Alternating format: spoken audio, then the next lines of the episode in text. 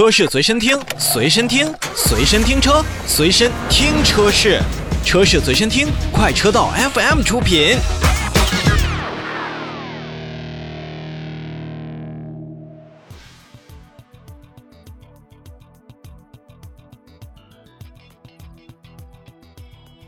我们再来看一款新车，奇瑞汽车旗下的星途品牌呢，呃，也是有了自己的一个新的动作和进展。那么期间呢，在广州车展上有一款车型叫 VX，不知道大家还有没有印象？在前段时间呢，VX 也是正式命名叫做星途品牌下的星途揽月，在整个的下线仪式，并且也是公布了它的一个。预售的一个价格，预售价格是从十九万到二十三万元。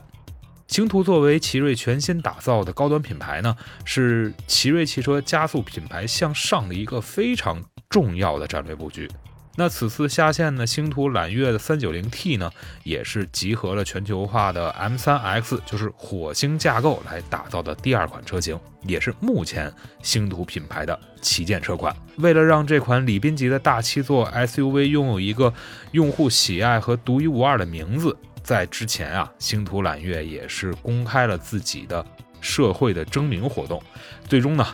揽月这个名字也是用高票来当选了。其实，为了做好星途品牌呢，奇瑞也是正式成立了星途品牌事业部，而且配备了非常不错的人力资源，有很多核心职能的负责人都是来自于奇瑞捷豹路虎。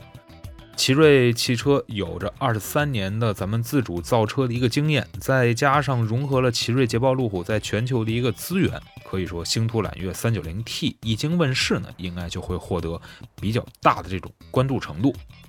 像动力方面呢，全新的 TGDI 发动机，最大功率一百八十七千瓦，峰值扭矩可以上到三百九十牛米，拥有百分之三十八的一个比较高的热效率。它的动力性能呢，甚至是可以匹配很多三点五升 V 六的发动机。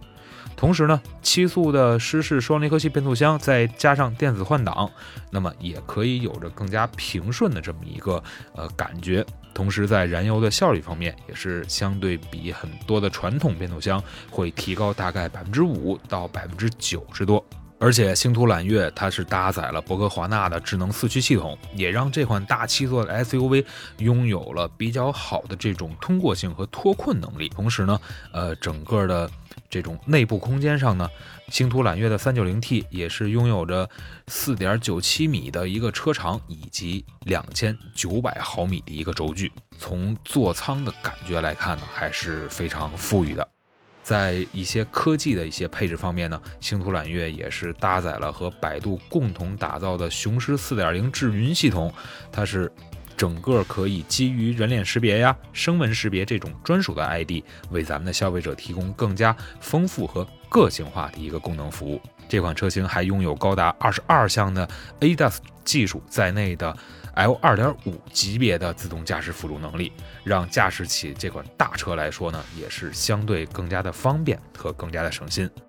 其实一开始就跟大家提到了，星途揽月三九零 T 这次也是推出了四个版本，预售区间呢是十九万到二十三万元。而且值得一提的是，星途揽月全系它会标配智能驾驶的 ADAS 系统。AR 的智能导航和 HUD 的平视智能显示系统，以及高清行车记录仪等等十项比较好的体验配置。也是做到了所谓的入门即高端，其实做到了二十万左右这个价格，我相信每一个自主品牌在品牌向上的时候都会遇到这个坎。星途品牌目前最大的旗舰车款星途揽月，从十九到二十三万的起售价格来看的话，它一定会有自己更好的一个营销方面的一个感觉。而且同时呢，不要忘记在市场当中还有一些合资品牌的七座 SUV 或者六座 SUV 也在。在二十万左右的这个区间，比如说我们大家比较熟悉的北京现代的胜达，